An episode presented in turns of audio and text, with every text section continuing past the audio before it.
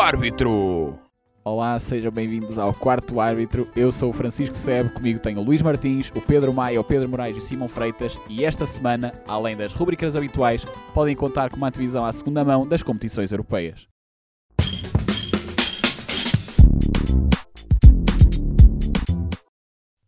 Na Liga Portuguesa, o destaque da jornada vai para a vitória do Benfica nos Barreiros frente ao Marítimo por duas bolas a uma. Os encarnados ficaram assim a três jornadas do final mais perto do título, mantendo a distância para o rival Futebol Clube do Porto. O Futebol Clube do Porto recebeu e venceu o Setúbal por duas bolas a zero, o Estoril Praia recebeu e venceu o Sporting de Braga por duas bolas a uma, o Gil Vicente recebeu e venceu o Olhanense por duas bolas a zero, o Rio Ave recebeu e venceu o Beira-Mar por duas bolas a uma, Guimarães e Passos Ferreira empataram a duas bolas, o Sporting venceu o Nacional por duas bolas a uma, vendo assim o sonho da Liga Europa mais perto, a Académica recebeu e venceu o Moreirense por uma bola a zero. Na classificação da Liga Portuguesa, o Benfica é primeiro com 73, o Futebol Clube Porto é segundo com 69, Passos Ferreira é terceiro com 50, Sporting Clube de Braga é quarto com 46, Estoril Praia é quinto com 38 e o Vitória de Guimarães fecha os lugares europeus no sexto lugar com 37 pontos.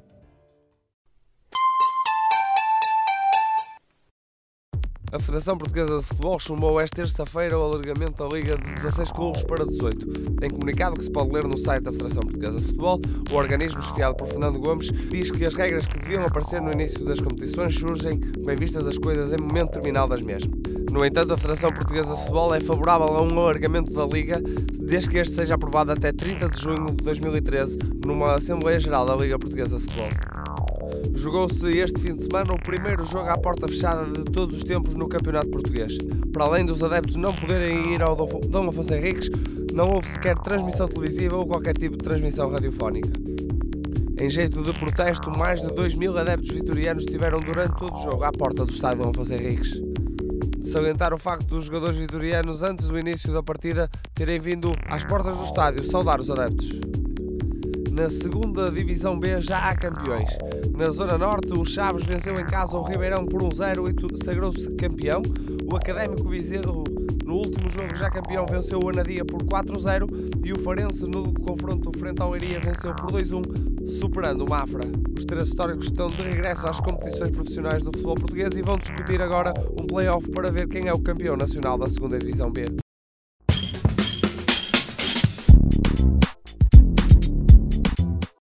A equipa da quinzena é constituída por Pavel Kiesek, do Vitória de Setúbal, na lateral direita Danilo, do Futebol do Porto, os centrais são Marcos Rojo, do Sporting e Steven Vitória, do Estoril, o lateral esquerdo é também da equipa da linha Jefferson, no meio campo Tiago Rodrigues, que será jogador do Porto na próxima temporada, André Martins, médio do Sporting e Lúcio Gonzalez, no ataque Diego Capel, do Sporting, eh, Nico Gaetan, que proporcionou uma das melhores jogadas e um dos melhores gols deste campeonato. E a ponta de lança o avançado brasileiro do Benfica, Lima.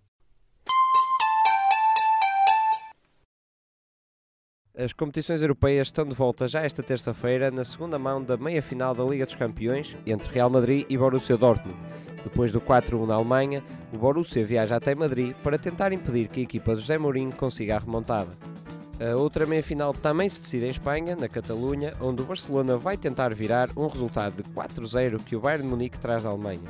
Na quarta-feira, o Camp Nou poderá assistir à eliminação do Tiki-Taka, ou pode também ser palco de mais um feito de Lionel Messi, Xavi, Iniesta e companhia, se conseguirem dar a volta e apurarem-se para a final da Liga Milionária, a ser disputada no novo estádio do Wembley no dia 25 de maio.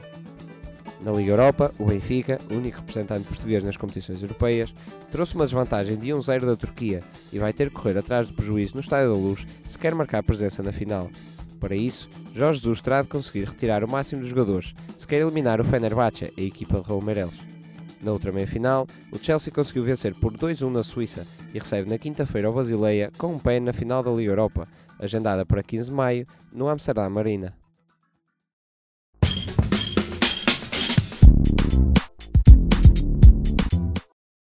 Na Premier League, a jornada 35 trouxe muitas decisões. O Manchester United, já campeão, foi empatar a uma bola no terreno do Arsenal e onde Robin Van Persie fez uma pequena traição à sua antiga equipa ao fazer o golo para os Red Devils. O Manchester City, no segundo lugar do campeonato, ganhou em casa por 2 a 1 ao West Ham, enquanto o Chelsea ganhou em casa ao Swansea por 2 bolas a 0. Destaque nesta jornada para a goleada do Liverpool em St James Park por 6 a 0, sem Luís Soares, que foi suspenso por 10 jogos pela mordidela a Ivanovic, bem como a goleada do Aston Villa por 6 a 1 ao Sunderland. Por último, destaque para André Vilas Boas, o Tottenham que empatou a dois golos em casa do Wigan e encontra-se no quinto lugar com 62 pontos. Nesta mesma classificação, Manchester United é primeiro com 85, o City aparece no segundo lugar com 71, o Chelsea com 65, o Arsenal vem logo de seguida em quarto com 64 e, como já tínhamos referido, o Tottenham de André Vilas Boas aparece no quinto lugar com 62 pontos. Por último, destaque para a outra extremidade da tabela da Premier League, onde o Queen's Park Rangers e o Reading foram despromovidos nesta jornada após empate em casa da equipa de Daniel Carriço a zero golos. Na Liga Espanhola ainda não há campeão. O Barcelona empatou a dois golos no Samamés e o Real Madrid venceu o derby frente ao Atlético por 2 a 1, onde Di Maria foi figura de destaque, ainda que a equipa de José Mourinho não tivesse apresentado grande parte dos seus titulares, com um particular destaque para a ausência de Cristiano Ronaldo. Olhando para a Real Sociedade, que tem sido a grande surpresa da Liga BVVA, Real Sociedade ganhou 4-2 à equipa do Valência, enquanto que o Betis empatou 1-1 contra o Deportivo da Corunha. Na classificação, o Barcelona é primeiro com 85 pontos, o Real Madrid é segundo com 74, em terceiro aparece o Atlético de Madrid com 68 pontos, em quarto a Real Sociedade com 58 e em quinto aparece o Málaga, o Carrasco do Futebol Clube do Porto, tem 53 pontos. Na Bundesliga, o Bayern, já campeão, venceu o Friburgo por 1-0. O Borussia Dortmund foi ganhar ao terreno do Fortuna do Düsseldorf por 2-1 e o Schalke 0-4 goleou o Hamburgo por 4-1. Tabela classificativa, o Bayern campeão com 84 pontos, o Dortmund em segundo com menos 20, o Bayer Leverkusen em terceiro com 56 pontos e o Schalke em quarto com 49. Na Liga Italiana, a Juventus está a um ponto do título depois de vencer o Turino por 2-0 no derby de Turim. A Roma goleou o Siena por 4-0 e o AC Milan venceu o Catania por 4-2. Juventus é então primeiro com 80 pontos, o Nápoles segundo com 69 e o Milan terceiro com 62 pontos.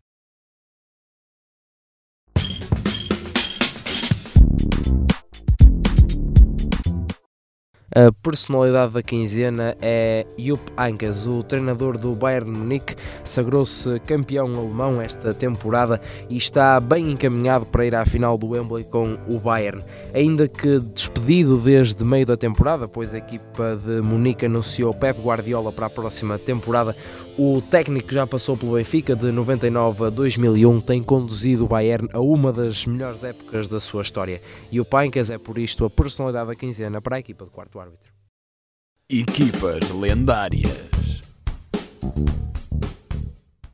Em 1995, um clube holandês maravilhava a Europa com jogos estonteantes e jogadores fenomenais. Essa equipa do Ajax venceu a Liga dos Campeões com alguns dos maiores nomes da história do futebol holandês no plantel. Em 94 e 95, o Ajax ficou inserido no grupo D, onde também estavam AC Milan, Casino Salzburgo e AEK de Atenas. O Ajax venceu confortavelmente o grupo, com duas vitórias sobre o AC Milan. Nos quartos de final, o Ajax eliminou os croatas do Hajduk Split, antes de eliminar o colosso Bayern Munique nas meias. Por sua vez, o Benfica era afastado pela outra equipa apurada no grupo D, o AC Milan. Nas meias finais, os italianos encontraram-se com Paris Saint-Germain, que eliminaram, marcando a viagem até a Áustria, até ao Ernstapel, em Viena, onde ia decorrer a final. Ajax e AC Milan defrontavam-se numa reedição dos confrontos da fase de grupos. Nessa final, disputada a 24 de maio, os espectadores só puderam ver um golo, mas entusiasmo e bom futebol não faltou.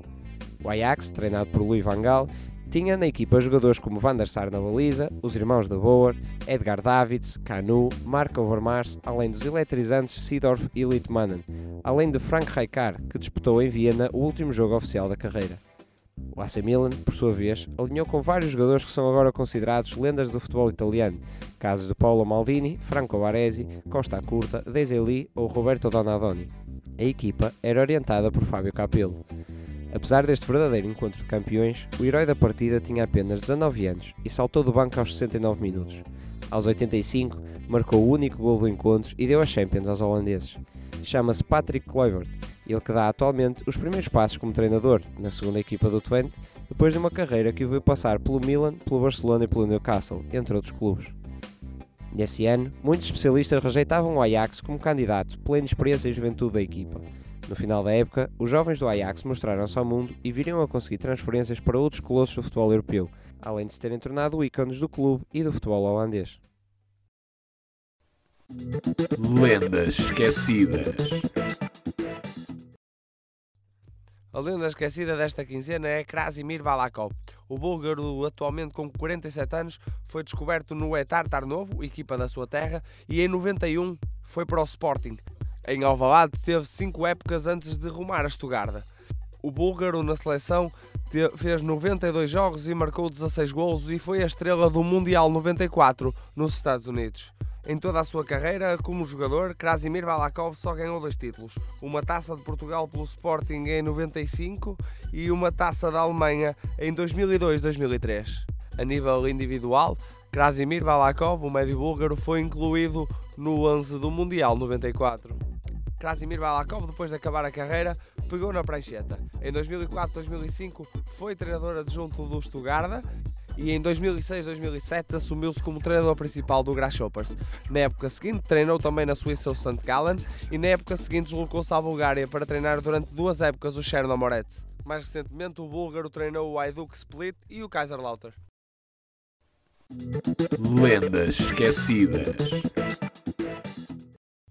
Este fim de semana há muito e bom futebol para ver. Na Liga Portuguesa temos um Passos Ferreira Sporting, na Premier League um Queen's Park Rangers Arsenal, Liverpool Everton e um Manchester United Chelsea.